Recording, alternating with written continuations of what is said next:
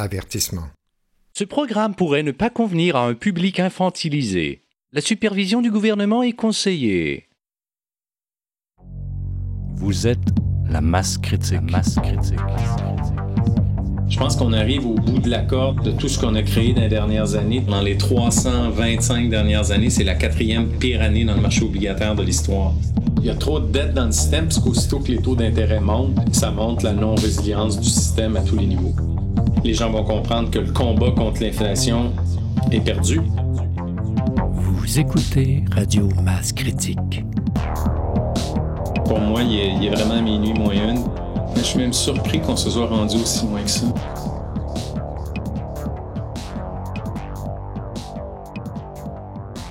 Derrière la mise en scène sanitaire et l'incompétence apparente des gouvernements se cache la plus grande crise financière mondiale de l'histoire. Salut, Masse Critique. C'est le 16e épisode de Radio Masse Critique. Ici Nicolas Binette, derrière le micro, en compagnie de Jocelyn Côté et Stéphane Côté. Salut messieurs. Salut, Nicolas. Au mois de mai, vous étiez allé rencontrer euh, un mystérieux gestionnaire de portefeuille, Pascal, et vous aviez parlé de la crise financière en cours, une entrevue qui était très euh, révélatrice, très intéressante. Et vous êtes retourné le voir cette semaine. Oui. Euh, ça s'annonçait déjà passablement mal pour l'économie euh, à la fin de mai. Oui. Et puis là, euh, les choses se sont accélérées. Et puis, on voit que beaucoup de signes nous indiquent qu'on s'approche progressivement du mur. Oui, c'est plus tangible maintenant, c'est plus visible. Oui, exactement. Avec la montée de l'inflation, quand même, qui n'était pas très forte à l'époque. hein. Mais là, on voit vraiment que les taux d'intérêt augmentent. On voit aussi que les, euh, les grandes institutions internationales euh, nous annoncent que finalement, l'inflation est là pour durer, au fond. Puis avant- Parce qu'avant, ils disaient euh, non, ça va être temporaire. Maintenant, on nous annonce que c'est ça va durer. Donc, on peut s'imaginer que ça va non seulement durer, mais ça va augmenter. Donc, euh, euh, ben, Puis il y, a le, il y a le prix des matières premières, le prix des ressources, le prix des ah oui, tout à fait. à la consommation, l'inflation, c'est ça. Beaucoup d'éléments. Beaucoup d'éléments qui sont rassemblés. Puis euh, moi, je pense que toute personne qui va écouter cette entrevue-là euh, va avoir un petit vertige. Là. Oui, c'est ça. Puis le- le- le- disons que le- la finance, c'est pas quelque chose de facile à comprendre. Il y a beaucoup de subtilités, mais euh, il y a des gens qui comprennent ça mieux que nous, puis qui nous, nous expliquent quand même vers où on s'en va, les tendances Surtout générales. dans les, euh, l'économie euh, des dérivés, hein, des, des- des produits euh, dérivés. Euh, c'est, assez complexe. euh, Ouais, c'est parce qu'il peut y est- avoir beaucoup de, de- de types de, de- de- de dérivés, etc. Mais euh, en général, euh, je pense que les propos euh, peuvent être compris. Ben, moi, moi, moi, je dirais aux gens que c'est c'est pas nécessaire d'être un expert. Euh, puis même, c'est pas nécessaire de tout comprendre. Non. Euh, parce que d'une manière générale, on voit le sens, on voit la direction. C'est ça. que Quand- le mur arrive, on, on est capable de le voir. qu'on peut le voir. Pas nécessairement capable de l'expliquer, mais le mur s'en vient. Ça fait que moi, j'aurais un petit paragraphe à lire pour euh, introduire le contexte général dans lequel euh, euh, s'inscrit l'entrevue. Donc, euh, les obligations et le secteur immobilier sont à la base de l'économie. Si l'inflation s'emballe, les banques centrales réagissent en augmentant le prix de l'argent, c'est-à-dire le taux directeur, afin, affirme-t-elle, de réduire l'inflation en limitant le nombre de prêts ou la quantité de monnaie disponible, ce qui entraîne un ralentissement de l'économie de production nécessaire au remboursement des dettes des entreprises et des gouvernements. On peut constater ici la contradiction interne inhérente à la financiarisation de l'économie qui laisse supposer que le système économique actuel ne fonctionne pas, qu'il entraîne des effondrements périodiques ou systémiques, dont l'aboutissement pourrait être et probablement sera une crise économique sans précédent. Notons que pendant la crise politico-sanitaire, les gouvernements se sont plus que jamais endettés, inondant le marché des obligations alors que l'inflation est en croissance. On écoute donc votre entrevue, messieurs, à l'instant. Parfait. Jocelyn et Stéphane Côté pour Radio Masse Critique. Nous avons le plaisir de recevoir pour la seconde fois en entrevue et toujours sous le sceau de l'anonymat Pascal, gestionnaire de portefeuille financier expérimenté, avec qui nous poursuivrons notre discussion sur les indices annonciateurs d'une crise majeure de l'économie. Pascal, merci d'être avec nous. Toujours un grand plaisir. Bonjour Pascal. Bonjour.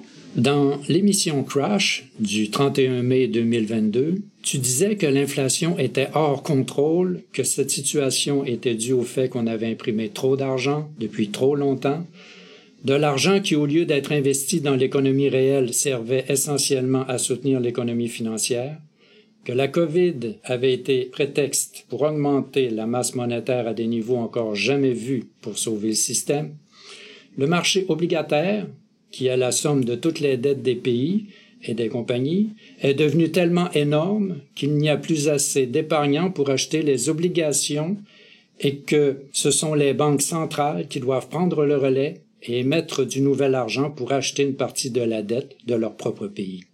Tu disais que plusieurs voyants rouges étaient allumés. Une bulle boursière, une bulle obligataire, une bulle immobilière.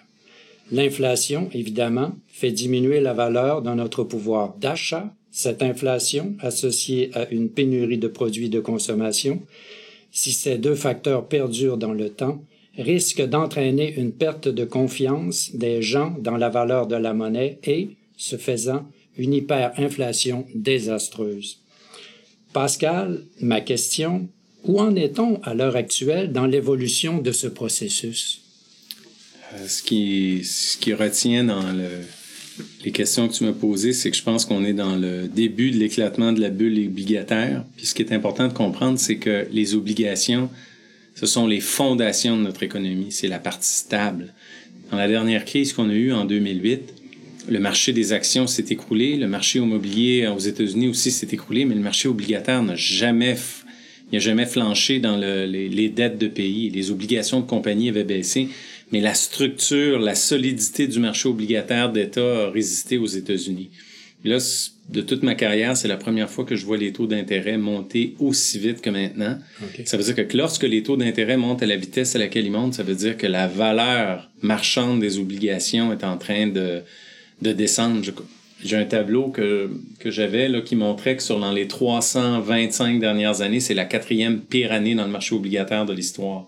Oh. Les taux d'intérêt montent tellement rapidement que quand ces taux le montent, la valeur des obligations s'effondre. Donc, si on assiste à une bulle obligataire, c'est la fondation de mon triangle. Imaginez un triangle, puis la base du triangle, c'est le marché obligataire. Puis tout ce qui vient après est au-dessus. Fait que si la base s'effondre, l'édifice va tomber. Ça veut dire que le marché des actions si le marché obligataire s'effondre, le marché des actions va suivre. Le marché immobilier, qui est directement proportionnel au taux d'intérêt, si on exige 7% pour financer une maison, okay. le prix de la maison ne pourra pas être le même qu'une maison quand ton, ton taux est à 2 euh, L'autre chose que tu posais comme question, c'est l'inflation. Ce qui est vraiment intéressant de voir, c'est que les chiffres inflationnistes diminuent parce que certaines choses dans notre économie, euh, les prix baissent. Quand on regarde le prix de l'énergie, le pétrole en Amérique a baissé, ou le prix de l'immobilier qui commence à baisser aussi.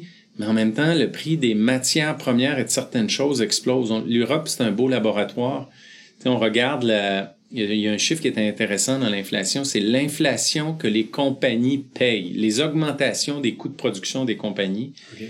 Puis le chiffre qui est sorti en Allemagne au mois de septembre, c'est un chiffre que j'avais jamais vu, c'est 46% d'augmentation. Wow. Puis souvent, l'inflation des compagnies est précurseur de ce qui va arriver dans la, la l'inflation de consommation. Ça veut dire que ça devient, en ce moment, l'inflation est hors contrôle. Donc, mais la manière qui est calculée les chiffres inflationnistes, possiblement que si le prix des maisons puis le prix de loyer venait qu'à baisser, le chiffre officiel du consommateur baisserait. Mais en termes de biens de première nécessité, que je parle de la nourriture, ça, c'est en explosion. À chaque fois que je vais à l'épicerie puis je vois la livre de beurre à 8,99, je me dis, j'aurais jamais cru voir ça, mais c'est un vrai chiffre que je vois à l'épicerie. Puis j'ai l'impression que les chiffres qu'on nous montre à l'épicerie, en tout cas, en Europe, beaucoup de gens se posent la question si on a accès aux vrais chiffres inflationnistes sur les, les, les denrées d'épicerie.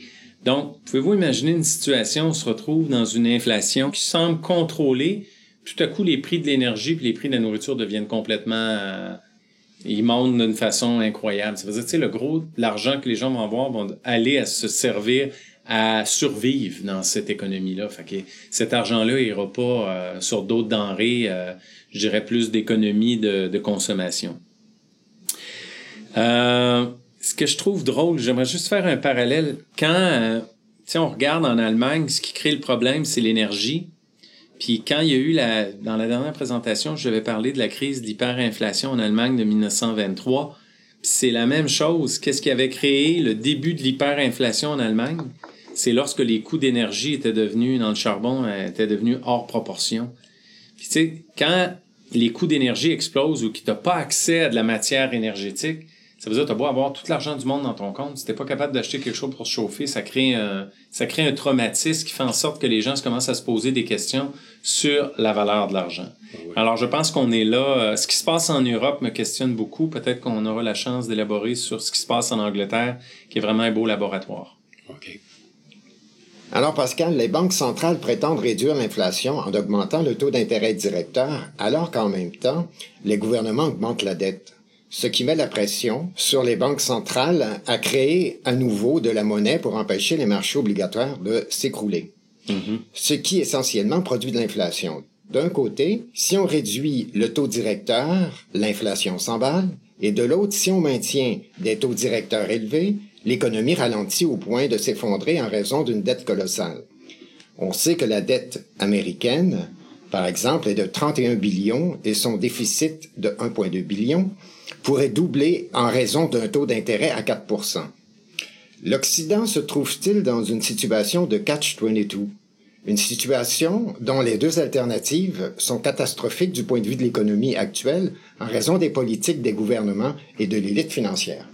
C'est une excellente question. Je crois qu'en effet, on est pris dans une euh, dans un, comme les Anglais disent, un conundrum. Les deux choix sont mauvais. Ça veut dire que les outils pour combattre l'inflation c'est de réduire la masse monétaire parce que l'inflation euh, qu'on a dans les choses, c'est la trop grande quantité d'argent qui a été créée. C'est complètement opposé aux outils qu'il faut pour sauvegarder l'économie et la finance. Parce que qu'est-ce qui nous permet de, s'il y a trop de dettes dans le système, puis les banques doivent se porter acheteuses du marché obligataire, donc elles doivent imprimer de l'argent pour pouvoir acheter ces dettes-là. Ça veut dire que les deux outils sont complètement opposés. Soit qu'on imprime de l'argent afin de soutenir le marché obligataire, soit on réduit la quantité d'argent et que là, à partir de ce moment-là, les taux d'intérêt montent trop vite. Donc, si on veut sauver le marché, la dette et combattre l'inflation en même temps, on doit faire un choix. C'est impossible de choisir. C'est soit que tu choisis un ou l'autre. Puis, euh, ce qu'en fait, ce que je pense, c'est que la Fed doit toujours tergiverser entre les deux. Puis ce qu'on a vu, ce qui s'est passé en Angleterre, c'est que une semaine avant que l'Angleterre intervienne, il avait vraiment dit qu'elle allait procéder à un resserrement monétaire. Et puis, ça a tout simplement pas marché parce que le marché du marché obligataire s'est mis à, se dégringoler, les taux d'intérêt montés. Ils ont été obligés d'intervenir. Donc, c'est à partir de ce moment-là, qu'est-ce qui nous dit que l'Allemagne, la France ou d'autres pays n'auront pas éventuellement un problème de cet ordre-là? Moi, je pense que qu'est-ce qui s'est passé en Angleterre peut se passer absolument n'importe quel autre endroit. J'ai l'impression que le, discours de la Fed va être de, de resserrer l'impression monétaire tant et aussi longtemps qu'il n'y a pas quelque chose qui casse. Puis les raisons pour lesquelles quelque chose pourrait casser sont, sont nombreuses. Alors à partir de ce moment-là, ben à chaque jour, ils vont dire qu'ils sont dans le narratif, qui qui veulent resserrer la resserrer les mesures monétaires pour baisser l'inflation, alors que ce qui est incroyable, c'est pas parce que tu montes les taux d'intérêt que tu vas créer plus de pétrole, plus d'énergie. Tu sais, il y a quelque chose, il y a comme quelque chose qui marche pas là-dedans. Ça veut dire que, tu sais, quand tu montes les taux d'intérêt, peut-être qu'à long terme, ça ralentit, je dirais, la, demande sur l'économie, mais il y a des choses de base que même si tu montes les taux d'intérêt, que les gens vont devoir acheter.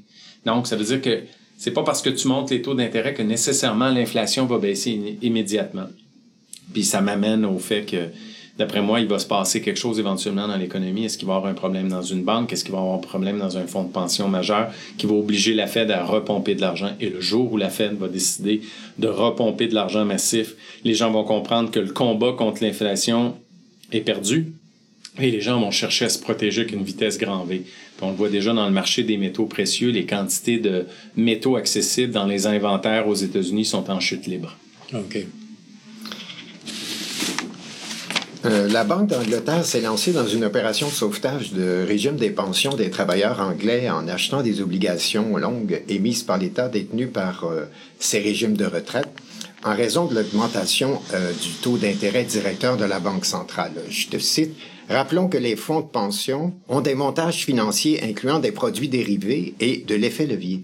Pour avoir l'effet levier, il faut mettre en garantie des actifs 3A comme une obligation longue.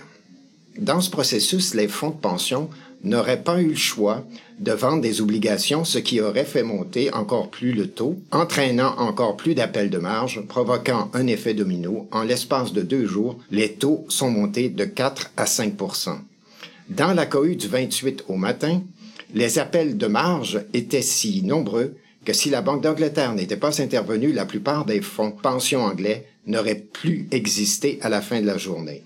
Peux-tu élaborer sur ce sujet? Les effets de levier, euh, les contrats à terme, leurs conséquences.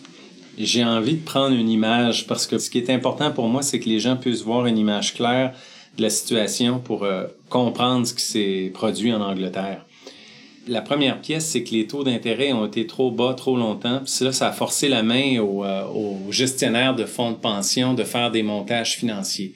Supposons que dans les années 70-80, vous avez fait des calculs actuariels que vous aviez besoin d'un rendement de 6% avec vos obligations pour arriver à payer vos pensionnés, puis que vous avez juste un rendement de 2, 2,5, ça marche tout simplement pas. Alors, les, gens qui sont là pour euh, essayer de trouver des solutions, mais on décide de faire un effet levier dans les obligations. Puis là, je vais vous amener un exemple pour bien, bien euh, visualiser ça. Imaginez un fonds de pension qui a, 7 qui a 100 millions de, de portefeuilles et il doit arriver à faire un rendement de 6% puis tout ce qu'il a à sa disposition, c'est des obligations de 20 ans à 2,5.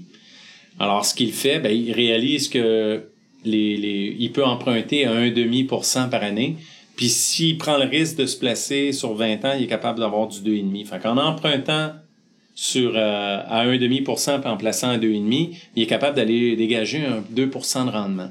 C'est ce que beaucoup de fonds de pension ont fait. fait prenons l'exemple d'un fonds de pension qui avait 100 millions à sa disposition, mais qui a besoin de son 6% de rendement, ce qu'il fait le fonds de pension, il s'en va emprunter 200 millions. Il dit, j'ai 100 millions, je vais aller emprunter 200 millions à un demi de 1. Je vais prendre ce 200 millions-là, plus mon 100 millions, puis je vais aller le placer à 2,5. Le résultat final arrive que le, fonds de pension fait à peu près 6% de rendement et ça marche très bien pendant 10-12 ans parce qu'il n'y a pas beaucoup de variations dans les taux d'intérêt. Puis les banques centrales réussissent à contrôler assez bien le, marché obligataire pour pas qu'il y, ait des variations qui peuvent créer un coût. L'inflation qu'on a eue, puis ce qui se passe dans le marché obligataire depuis, je dirais, 9 mois, change toute la donne. Puis dernièrement, en Angleterre, ce qui m'avait frappé, c'est qu'ici au Canada, on a eu comme une... Parce que je vends des obligations, je suis le marché obligataire, c'était impressionnant, ça montait à chaque semaine, mais il n'y a pas eu de choc euh, comme les Anglais ont eu. Mm-hmm. Il y a comme il y a eu une hausse euh, importante. Fait que si je reprends mon portefeuille de 300 millions, puis que je l'ai placé à 2,5% et subitement, à l'espace de quelques semaines, le taux monte à 5% ça veut dire que deux, j'ai un problème. Ça veut dire que la valeur de mon 300 millions a baissé. Puis l'autre chose, c'est que c'est pas juste le portefeuille euh, des obligations 20 ans qui a monté à 5. Les obliga Mon emprunt aussi que je faisais sur un an a monté lui aussi à 5. Fait le premier problème que les fonds de pension ont eu, c'est que le, le 2% de différence qui faisait le fait d'emprunter à court terme puis d'acheter à long terme s'est annulé parce que emprunter à court terme coûtait 5 puis prêter à long terme donnait 5. Fait que c'est annulé. La première des choses, il y avait plus de de gains, de résultats financiers à court terme à faire ça. Mm-hmm. Mais la partie la plus catastrophique, c'est que le, le portefeuille qui euh, valait 300 millions a baissé de moitié. Puis la raison est simple, c'est que si vous avez acheté, c'est important de comprendre le chiffre que je vais vous expliquer, si vous avez acheté une obligation de 20 ans qui vous donne 2,5 et puis que le marché exige 5, vous avez un manque à gagner de 2% et demi sur 20 ans. Fait que dans le calcul, dans le jargon d'obligation, tu prends ton 20 ans, tu multiplies par 2,5, ça fait une perte de 50% Donc, grosso modo, ce que ça veut dire, c'est que mon placement de 300 millions, momentanément, il va, dans 20 ans, mon 300 millions va revenir à 300 millions, mais la valeur marchande de mon 300 millions ne vaut plus que 150 millions. Si vous vous rappelez dans ce que je disais tantôt, on a emprunté 200, là. Hmm. Fait que là, j'ai emprunté 200 millions, j'ai mis 100 millions, ça veut juste 150 millions. Ça veut dire, théoriquement, j'ai perdu mon 100, puis je dois déjà 50 millions sur le 200 que j'ai emprunté. C'est un peu la situation dans laquelle dans certains fonds de pension se sont retrouvés. Ils étaient techniquement, on pourrait dire, sur une partie de leur placement en faillite. Et là, c'est là que le gouvernement anglais est intervenu. Il a dit la seule façon de sauver tout ce système-là, c'est de réinjecter de l'argent pour racheter massivement des obligations pour que le prix des obligations remonte, puis que les, les fonds de pension anglais se retrouvent pas dans une zone d'insolvabilité. Mais entre vous puis moi, la raison pour laquelle les taux d'intérêt sont passés de 2,5 à 5, c'est à cause de l'inflation. Si l'inflation est à 10-12, les gens veulent plus avoir des placements à 2,5. Même 5, c'est pas beaucoup. Mais là, à ce moment-là, si l'inflation reste, est-ce que c'est une pensée magique de dire que parce que le gouvernement intervient à court terme pour racheter des obligations, refaire monter les prix, que les prix ne baisseront pas? Parce que si l'inflation perdure, les gens, il y a d'autres personnes qui vont dire, ben, on ne veut pas garder ces obligations-là. À mon point de vue, euh, les, ces fonds de pension-là sont, sont dans un gros, gros problème. c'est pas étranger à tout ce qui se passe politiquement en Angleterre où tu as un changement de deux premiers ministres en 45 jours. J'ai l'impression qu'à à Downing Street, il doit y avoir énormément de pression puis ils savent plus quoi faire. OK. Puis évidemment, si le si l'inflation continue à augmenter et que si les gens se disent euh, mais on ne sait pas quand cette inflation-là va s'arrêter, euh, c'est pas non plus motivant d'acheter des obligations qui sont stables sur 20 ans avec, euh, avec une inflation galopante. Puis personne ne va vouloir les avoir, à moins de donner, à moins de donner un taux d'intérêt qui se rapproche de l'inflation. Mais pouvez-vous imaginer dans le système, on a vu que passer de 2,5 à 5, le système a craqué. Si on monte à 10, qu'est-ce qui va arriver avec le système? Je pense que je pense qu'on arrive au bout de la corde de, de tout ce qu'on a créé dans les dernières années, des taux excessivement bas qui permettaient de donner l'impression que le système était résilient. Je pense qu'aussitôt que les taux d'intérêt montent, ça montre la non-résilience du système à tous les niveaux. Vous dirais que c'est les pensions qui vont payer la note? Les pensionnés aussi. Ben oui, surtout. Ça veut dire que ça m'avait frappé une fois, j'avais j'avais j'avais deux clients qui étaient pensionnés de Nortel, puis quand Nortel a fait faillite, il y a eu un arrangement, peut-être quelques années plus tard, où les, fiduciaires avaient dit bon mais finalement on arrive à la situation que on a regardé ce qu'on avait, Nortel a fait faillite, on est parti avec le panier qu'on nous avait donné, puis vos pensions qu'on vous avait promises, on va devoir les pratiquement les couper en deux. Fait que beaucoup de gens étaient obligés de retourner travailler. Est-ce que c'est c'est quelque chose qui attend les pensionnés anglais? fort probablement. Parce que si on revient, le, le, portefeuille d'obligations qui a perdu la moitié de sa valeur, même si on a racheté des obligations puis on a fait que la perte, au lieu d'être 50% est à 42% la perte est là. là. Mm. Puis tu sais, est-ce que le fonds de pension va être capable d'attendre 20 ans pour récupérer son argent que les obligations reviennent à échéance? Jamais de la vie. Là. Ça veut dire qu'il va devoir payer les pensionnés avec le 50% d'argent qui reste. Il ne sera pas capable de payer avec le 100% qui reste. Fait que je me dis, est-ce que c'est possible que même des fonds de pension d'État, d'employés un peu comme on est, on a ici, en Angleterre, soient obligés d'écrire à tous leurs pensionnés, de dire, bon, on va devoir refaire les calculs. Je ne sais pas comment les Anglais vont réagir, mais certainement qu'ils ne resteront pas les bras croisés euh, devant cette situation-là. Puis ce qui se passe là-bas, j'imagine que c'est transposable totalement ici. Absolument. C'est juste que moi, personnellement, je l'ai appris en le voyant. Je ne pouvais pas imaginer que des, des, ce qui devait être un fonds de pension sécuritaire qui avait un tel type de montage financier. Ça veut dire à quel autre niveau il y a des montages financiers comme ça qui mettent en péril euh, soit des fonds de pension ou autre chose, des banques. Et on sait que je regarde avec Crédit Suisse en ce moment, Crédit Suisse, on regarde dans son, on avait accès à son bilan qu'elle avait 9 trilliards de swap. Là, je vous amène sur un, un autre sujet, mais un swap, c'est un échange de risques. Puis on sait que dans ces swaps-là, c'est beaucoup d'échanges de risques de revenus fixes. Alors peut-être que plein de fonds de pension d'Angleterre ou d'autres places en Europe qui ont vu que les taux montaient puis ont voulu garder leur portefeuille, mais prendre de diminuer leur risque, fait qu'ils ils vendaient le, risque d'une obligation longue, admettons à Crédit Suisse, puis Crédit Suisse, il leur échangeait contre un risque à court terme. Mais ça veut dire que s'il y a des fonds de pension qui ont, ou des, des, des institutions qui ont changé leur risque avec Crédit Suisse, qui ont vendu ce qu'on appelle un swap, ben, je me dis dans quel état va être Crédit Suisse si à un moment donné les taux continuent de monter? J'ai l'impression que le problème n'est pas juste dans les fonds de pension, mais pourrait aussi se situer au niveau d'une banque qui pourrait malheureusement peut-être devenir insolvable. J'ai vraiment cette peur-là que peut-être que le, ça peut être un, fond, un système de fonds de pension qui tombe, mais ça pourrait être aussi des institutions financières qui ne passent pas à travers, un peu comme on avait eu avec les subprimes. Il y avait des institutions financières comme AIG qui avaient vendu des, euh, des assurances contre les subprimes hypothécaire en pensant qu'il n'y aurait jamais de problème. Puis ce que coulé AIG, c'est qu'on en avait pris pour 50 milliards. Puis un homme chez AIG a coulé l'entreprise parce que lui vendait ce produit-là qui donnait des bons profits à la compagnie, mais il a jamais même pensé que ça pourrait arriver. Fait que finalement, quand c'est arrivé, la compagnie s'est trouvée euh, au bord de l'insolvabilité. Si le gouvernement n'était pas intervenu, AIG n'existerait plus. OK. Alors, euh, dans un autre, euh, dans un autre veine, alors que plusieurs nations euh, liquident leur dollar et n'achètent plus d'obligations ou de la dette américaine, alors on va parler des, États-Unis, euh, que penser des mesures de l'administration Biden, entre autres du euh, Reduction of Inflation Act? C'est tellement intéressant ça parce que ça soit dans n'importe quel pays qui commence à être aux prises avec l'inflation. Le premier, le plus bel exemple de ça, c'est dans la, la fin de l'Empire romain quand Dioclétien a décidé de fixer le prix du vin, fixer le prix du pain. Il a essayé de fixer les prix parce que l'inflation était tellement forte que qu'est-ce que les, commerçants ont fait? Ils ont arrêté de produire. Puis le Dioclétien était tellement découragé qu'il a obligé les enfants des commerçants à retourner dans la shop des parents pour pouvoir vendre. Mais quand tu vends à perte, qu'est-ce que tu fais? Quand tu te mets à vendre, quand tu sais que toi, tu achètes tes biens à tel prix, tu dois produire un produit transformé, puis tu sais que tu vas perdre de l'argent à produire, première chose que tu fais, tu limites ta production. Fait que la fixation des prix, essayer de fixer les prix, c'est pas le problème, c'est de jouer sur l'offre. Il faut augmenter l'offre pour baisser les prix. C'est pas en essayant de fixer les prix que tu vas régler le problème. Dans tout ce que j'ai lu dans l'histoire, à chaque fois qu'un pays a essayé de faire des fixations de prix, ça a accéléré les pénuries et inévitablement, à moyen terme, accentuer le problème de hausse. OK.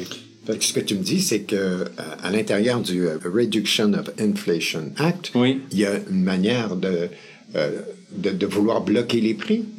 Ben, c'est que dans le fond, sur certaines choses, ils veulent fixer les prix sur. euh, tu sais, c'est pas dit directement comme ça, mais il y a vraiment un objectif d'arriver à ce que les prix arrêtent d'augmenter. Puis une manière, c'est comme euh, empêcher que les prix augmentent. Je suis pas un expert de ce de la Reduction Inflation Act, mais je sais qu'il y a beaucoup de choses qui sont faites pour essayer de dire les prix augmenteront pas plus, que ce soit dans n'importe quelle denrée. Mais quand tu arrives, tu essaies de trouver des manières de contenir l'inflation politiquement. C'est c'est- c'est- c'est certain que tu t'en vas dans un cul-de-sac. Puis il y a aussi le fait que euh, ils vont. euh, je crois que c'est lié au fait, euh, je pense, du remboursement des dettes des étudiantes à grande échelle, etc. Écoute, je sais pas s'il y a un lien entre les deux, mais ça, c'est sûr que ça, c'est un plan pour euh, justement permettre à toute cette classe-là, un, pour voter pour Biden, puis deux, c'est justement de- de- d'essayer de, stimuler ton économie avec ces gens-là qui vont certainement se remettre à se rendetter pour pouvoir euh, tout simplement vivre. là. Mais je sais qu'il y avait des choses au niveau des prix de l'énergie, il y avait... Tu sais, l'objectif, c'est vraiment de de, de c'est ça, de- d'essayer de, trouver toutes les manières possibles de, de pas, il n'y a pas juste la, fixation des prix, mais l'objectif c'est ça, c'est que les prix augmentent pas. Fait que il pas, je sais que dans l'énergie il y avait quelque chose au niveau de la, au niveau mais euh, si l'objectif de Biden c'est d'utiliser des, des vieilles réserves pour essayer d'empêcher les prix de monter, alors que ces, réserves-là de pétrole sont faites pour des forces de conne majeures militaires. euh, je me dis on, joue avec le feu. Absolument. Euh, quelles seraient les conséquences d'une répétition du scénario de 2008 avec la crise des subprimes euh, dans le contexte actuel de l'économie? Est-il possible, voire même probable, par exemple, que des nations au centre de l'économie mondiale, qui est très intriquée, perdent leur solvabilité? Écoute, théoriquement, oui, mais je pense qu'il n'y a aucun pays qui accepte de devenir insolvable. On aurait pu approcher cet événement-là en 2008. Puis la manière qu'on s'en est sorti, c'est qu'on a imprimé. On s'est sorti du problème en imprimant énormément d'argent. Puis ça n'a pas créé d'inflation à court terme. Fait que moi, je pense qu'il n'y a aucun pays qui veut avoir l'honneur de faire défaut. Fait que tous les pays qui se retrouvent dans cette situation-là se sortent du problème en imprimant à outrance de l'argent comme on a fait dans les dernières années. Parfaitement, mais à ce moment-là, est-ce qu'il n'y a pas une limite? Ben, je pense que la limite, c'est, le- dollar qui va nous le donner, comme on le voit. Tu sais, quand l'Angleterre a décidé de payer le trois quarts des factures d'électricité des Anglais, mais là, à partir de ce moment-là, c'est là que la, livre sterling s'est mise à chuter. Les gens se sont dit, OK, là, le gouvernement est en train de subventionner des coûts de base que normalement les Anglais payent eux-mêmes. Fait qu'à un moment donné, puis le Japon fait la même chose, puis l'Europe fait la même chose. Puis si tu regardes par rapport au dollar américain, toutes ces devises-là sont en train de s'écrouler. Fait que je pense que qu'est-ce qui cède si tu es toujours en train, à chaque fois qu'il y a un problème, tu es en train de peser sur le bouton d'impression d'argent, c'est à un moment donné, à force d'imprimer une quantité d'argent, c'est la valeur de la valeur de la devise qui s'effondre. Puis, je veux juste faire aussi un petit point quand tu disais c'est quoi le lien avec la situation de 2008. Tu sais, en 2008, pour moi, le gros problème, c'est que c'était une situation de subprime. Juste pour vous remettre dans le contexte, la, grosse différence, c'est que en 2008, il y avait les banques qui étaient prises avec des mauvaises hypothèques. Les subprimes, c'est des hypothèques à risque. Puis, ils ont voulu, c'est quand même ironique comme situation, ils ont voulu dire on va sortir ces hypothèques-là de nos livres parce qu'ils sont ils sont pas bonnes. Fait que là, ce qu'ils ont fait, ils ont, il y a un terme en français qui dit titriser, packager. On a packagé ça dans un produit financier. On en, dans le film, euh, si jamais vous regardez dans le film de Michael Lewis, là, on le voit avec sa colonne de, avec sa colonne de blocs, là, où il met les triple B, double chose, puis à un moment donné, il commence à en enlever, puis tout s'écroule. C'est tellement un bel exemple dans le film, l'image est superbe. C'est exactement ça. Ils ont, ils ont créé un produit financier qui était bourré de choses qui étaient insolvables. Puis la manière qu'ils ont réussi à vendre ça, c'est comme si tu prends de la viande avariée, puis tu mets beaucoup d'épices dedans comme au Moyen Âge. Puis là, tu dis ça, là, c'est nouveau, c'est bon, c'est vraiment bon, puis le monde en mange, puis le monde aime ça. Mais ce qui arrive, il y a un moment donné, quelqu'un tombe malade, puis tu commences à tomber malade, mais c'est que le stock était pas bon. Mais l'exemple de, ces, de ces produits-là, c'est que pour que les gens aient l'impression que ça soit très, très bon, sont allés voir des films comme Moody's puis Standard Poor. Puis là, il y a, il y a quelqu'un chez Moody's puis Standard Poor qui leur a dit ce produit-là, faut que tu lui donnes la cote double ou triple A. Fait que imaginez-vous, on donne une cote triple A à des, euh, des produits qui sont des produits à court terme, qui sont des euh, ce qu'on appelle des genre c'est pas des obligations, mais c'est comme du, du papier commercial qui roule aux 30 jours. Puis en donnant une excellente cote de crédit et un rendement de 5% tout le monde en voulait. Fait que là, si tout le monde en voulait, une fois que ça s'est fini de vendu, ces saucisses avariées-là, les, les vendeurs de ces saucisses-là ont rappelé les banques et dit, ça nous en prend d'autres produits de subprime. Tu peux vous en vendre d'autres. c'est ça, c'est fou, mais c'est ça. Ils sont retournés en en vente, ils ont refait un, ils titrisé ça, un package, ils ont vendu ça. Puis là, ils se sont mis en en vendre plein. Fait que là, on s'est mis à vendre des hypothèques de 700 000 à du monde qui ont gagné 25 000. Puis là, à un tout s'est écroulé. Ça, c'est le problème de 2008, puis ça a mis les banques dans, dans l'embarras. Là, moi, ce que je pense, c'est que là, c'est un problème de dette mondiale. Parce que. C'est plus systémique, là. Ouais, là, moi, je pense que c'est plus profond parce que juste donner un chiffre, là, quand le, avant la crise des, des subprimes en 2007, la dette américaine était à 8, 8,5 trilliards. Là, on est à 31. Fait un gros bateau, qui est, je sais pas s'il est beaucoup plus gros économiquement, le bateau, mais au lieu de transporter 8 trilliards de dettes, il en transporte 31 trilliards de dettes. Puis l'image qui me vient, c'est comme si le bateau il est proche du bord. À l'époque, je pense que le bateau, il flottait, on voyait encore de la coque. Là, on flotte sur le fleuve, là. tu regardes le bateau, tu dis, Caroline, il faudrait pas qu'il s'aille. c'est qu'il est sur le bord, sur le bord. Fait que moi, ce que je pense, c'est que la, la, la, quantité de dettes est tellement énorme puis on le voit que les gens, beaucoup de gens se découragent, comme on en a parlé tantôt, ils se débarrassent de leurs dettes parce qu'ils se disent, si l'inflation est à 10, pourquoi je garderais ça? Mais tu sais, avec la quantité de dettes, 6-7% de financement, c'est impossible. Moi, j'avais calculé qu'à, tu les, les, budgets fiscaux des États-Unis, les, des, impôts, c'est 3 trilliards. Puis, euh, s'il arrive une récession, normalement, ça baisse de 25% J'avais fait un petit calcul que je me disais, mettons que les recettes fiscales tombaient à 2,3 trilliards puis j'ai une dette de 31, 32 trilliards, puis mes taux montaient à 7% ça veut dire que tout l'argent que je gagnerais fiscalement servirait juste à servir à 100% la dette. Théoriquement, quand ça arrive, une compagnie est insolvable. Fait que moi, je pense que c'est le poids de la dette où là, les gens se disent Oh, là, ça devient vraiment trop gros. Puis c'est plus majeur parce que là, ça veut dire que tu arrives au bout de ta corde où tu peux pas en faire un autre. Tu peux pas doubler ton déficit puis monter à 60. Mm-hmm. L'économie suivra pas. Là. J'ai l'impression qu'on arrive au bout de cette corde-là au niveau, il y a trop, il y a trop de dettes dans le système. Puis c'est pas juste la dette de pays, mais c'est la dette de ville, c'est la dette d'individus. Puis là, quand les taux d'intérêt ont baissé à 1% le nombre de personnes qui ont réhypothéqué plus qu'il y avait avant, tu sais, il y en a qui se sont mis une corde autour du cou, là. J'ai comme l'impression que d'avoir maintenu, surtout pendant le début du COVID, d'avoir maintenu excessivement bas les taux d'intérêt, pour moi, c'est un piège c'est un piège pour que les gens disent Ah, ben, ça fait longtemps que les taux sont bas, c'est encore plus bas, j'en profite, je paye la même affaire, je m'achète ça, on va refaire la cuisine, on va mettre une cuisine, let's go. Puis là, les taux se mettent à monter, puis là, c'est en train de virer à la catastrophe. Là. Tu penses-tu qu'ils sont à la limite actuellement, les taux? À la limite, tu veux dire s'ils vont monter encore? S'ils sont capables, hein, c'est-à-dire si le système va résister avec les prochaines augmentations. Ben moi, je pense que je pense que non. Je pense qu'on est déjà rendu trop loin. Mais tu sais, le problème des, des, quand tu montes les taux dans l'immobilier, ça prend neuf mois avant qu'on aille le choc. Fait que là, nous, on est quand? On est en octobre. Ça veut dire on est aux hausses qui avaient lieu au mois de mars, février-mars. Ça veut dire que quand quand on va avancer, là, à un moment donné, la hausse des taux violentes qu'on a eues dernièrement va nous rattraper. Là. Fait que j'ai l'impression que ce qu'on a vu en Angleterre, une hausse subite, toutes ces fonds, je me dis, plus tu montes les taux d'intérêt dans un environnement excessif de dette, c'est sûr et certain qu'il y a quelque chose qui va lâcher. On dirait qu'on attend juste un déclencheur. Exact, exact. C'est comme si tu dis, OK, ça va venir de où? Mais on sait qu'avec la quantité de dette qu'il y a, tu montes plus tu montes les taux d'intérêt, plus c'est comme tu t'approches du mur. Hmm. Ce qui nous amène au fond à, une des remarques de David Brady. Oui. Lui, Brady, estime que l'économie actuelle est un Ponzi scheme. Qu'en penses-tu?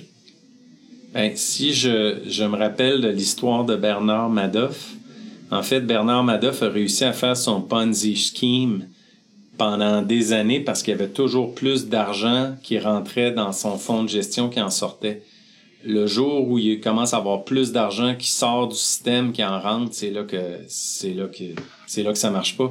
Fait que ce que M. Brady dit sûrement, c'est que pour lui, tout le système financier continue à bien fonctionner dans la mesure où il y a toujours de plus en plus d'argent qui est imprimé pour boucher tous les trous des problèmes. C'est comme mettre du ciment partout. Puis là, je me dis, là, l'on resserre l'impression d'argent. Et ça veut pas dire qu'il n'y en a pas d'autres qui est imprimé, mais dans le discours officiel, c'est qu'on a resserré, puis on voit que les taux montent, puis on voit que tout va craquer. Puis j'ai l'impression, juste, juste, c'est mon, c'est ma, c'est ma vision à moi, juste, juste, juste avant que tout lâche, ils vont faire comme les Anglais, ils vont se mettre à imprimer de l'argent, puis ils seront pas capables d'arrêter. Puis là, à partir de ce moment-là, il y a, ça va être devenir un sauf qui peut sur les valeurs refuges. Puis les, ce qu'on appelle en anglais de smart money, l'argent intelligent, on voit que les inventaires d'or et d'argent sortent, les prix sont bas, puis normalement quand les prix baissent, les gens cherchent à se débarrasser de quelque chose. Mais là, c'est la première fois que les prix baissent, puis les, gens cherchent quand même à accumuler quelque chose. Fait qu'il y a une partie des gens sûrement qui savent pas ce qui se passe, puis ils se fient au prix pour voir si c'est bon d'investir ou pas d'investir. Puis il y a des gens très astucieux qui disent les prix baissent, mais ils voient ce qui se passe au niveau monétaire, puis ils disent on accumule, on accumule. Il y a des gens qui se posent de graves, graves questions sur, puis avec raison, sur la solvabilité du système à moyen terme. Eh c'était tout pour les questions. Eh bien, Pascal, euh, ben merci encore pour tes éclairages.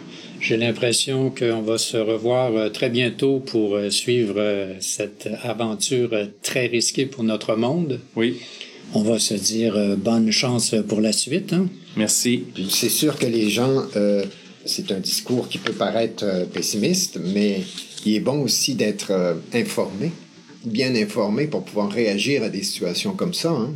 Oui. Puis peut-être que les gens auraient intérêt actuellement à regarder, voir comment ce qu'ils pourraient éventuellement se protéger d'une crise éventuelle assez grave qui se profile à l'horizon. Hein. Mais je suis même surpris qu'on se soit rendu aussi loin que ça. Je, regarde ça, pour moi, il est, vraiment minuit moins une, puis si quelqu'un dans l'auditoire sent vraiment qu'il a à se protéger euh, à ce niveau-là, si vous avez le sentiment que vous devez vous protéger, agissez maintenant, attendez pas. Je me dis, c'est comme le temps qui nous est alloué maintenant est un temps à bien se préparer sur la situation actuelle, puis ça n'a jamais été aussi important de comprendre, c'est tellement important de comprendre vraiment ce qui se passe et pas juste se fier à ce que l'impression de ce qu'on a connu dans le passé. C'est à un moment donné la capacité des, des pays, euh, la confiance des pays ou la capacité des pays à nous, à nous sortir de toutes les crises qu'on a eues depuis 25-30 ans se fait avec l'impression de l'argent. Peut-être que ce sera pas le marché financier qui va céder, mais ça va être carrément l'argent qui va céder. Hmm. Puis j'ai l'impression que c'est ça qui, c'est ce qui nous attend, là, juste à regarder en Europe, au Japon, dans d'autres pays. J'ai jamais vu en même temps, autant de devises perdent autant de force. Au début, on regardait ce qui se passait en Argentine, euh, au Venezuela, au Brésil, mais là, c'est euh, c'est un peu plus généralisé sur la planète. Donc, euh, un, dernier mot peut-être, c'est peut-être de revenir à ce que tu recommandais Euh, la dernière fois, c'est d'acheter de l'or physique ou de l'argent physique. Ou des matières premières. Des matières premières. Mais je, te dis, je vous dirais que l'actif qui, avec lequel je me sens le plus confortable dans ce qui se passe, c'est d'acheter de l'argent physique parce que l'argent physique, euh, le ratio minier, la différence entre l'or et l'argent est à 90 fois. Puis le ratio minier est à 7 fois. Tant que je me dis, pour l'instant, si vous aviez un investissement à faire pour vous protéger, c'est d'essayer de trouver des ressources en argent pour euh, vous protéger, peut-être plus que de l'or. Mais l'or aussi, c'est mieux que l'argent papier, mais je, je, serais plus sur le métal argent. Bon, ben, ben merci. merci. Ben oui, ben, ben, merci pour tes conseils. Puis, euh, Et on se dit à la prochaine. À tout bientôt, messieurs. Toujours un plaisir. Ah, ben, merci encore. Oui. OK, bye bye. Donc, que ceux qui ont des oreilles pour entendre, entendent. on va juste spécifier que quand on parle d'argent, on parle du métal. Donc, acheter de l'argent physique, c'est acheter de l'argent. On aimerait spécifier aussi que nous, on n'a pas de bénéfice dans ça, hein, c'est clair. Aucun conflit d'intérêt. Euh, exprimer euh, et clarifier l'opinion. Mais la distinction est importante à faire. C'est euh, pas de l'argent en papier avec un contrat qui dit que vous avez de l'argent à quelque part. C'est de l'argent qu'on vous livre à la maison. Vous avez dans, dans, dans, vos mains. C'est ça. C'est du métal. C'est un poids. Voilà. Ceci dit, y a autre chose à rajouter sur l'entrevue? Pas vraiment. Euh, peut-être euh, C'est important de rappeler aux gens, oui, c'est ça, de, que ben, abonnez-vous sur notre site. Parce que là, on est sur Facebook, le gros de notre trafic vient de Facebook. Mais on commence à sentir un petit peu le, shadow ban sur Facebook. Mm-hmm. il, y a certains canaux où on sent que ça coince. Euh, puis Facebook, bon, c'est pas pour, pour, le peuple qui travaille, donc ça ne durera pas éternellement. Abonnez-vous sur notre site avec votre adresse email. Vous allez recevoir les notifications dès qu'il y a un nouvel épisode dans vos courriels. Et c'est gratuit. C'est tout à fait gratuit. Mm. Euh, partagez. Partagez sur Facebook. Partagez, commentez, réagissez. Ça nous donne de la visibilité à notre émission. Ça nous permet de nous faire connaître. Donc, partagez dans votre entourage. Et euh, surtout, venez nous rejoindre d'ailleurs. Là, on est présent sur VK, on est présent sur quelques plateformes, Telegram, sur Mastodon. Euh, on attend de voir euh, qui se manifeste, euh, où il y a de l'intérêt, parce que c'est du travail gérer ces plateformes-là. Donc, si Facebook ne fonctionne plus, il y a des alternatives. Venez voir sur notre site, si vous, vous magasinez une plateforme alternative, ben, venez voir où on est. Peut-être on est sur Odyssée maintenant. venez nous rejoindre partout sur les autres plateformes. Si ça flanche d'un côté, on va être de l'autre côté. On accepte les dons. Vous pouvez nous soutenir en faisant un don si vous croyez que notre travail est utile à une époque où euh, le gouvernement contrôle et dirige les médias, la véritable information passe par des petits médias indépendants comme le nôtre. Merci. Ben, merci à tout le monde. Stéphane, Jocelyn, excellent travail. Merci. On se revoit bientôt pour une autre merveilleuse émission de Radio Masse Critique. Bonsoir. Super.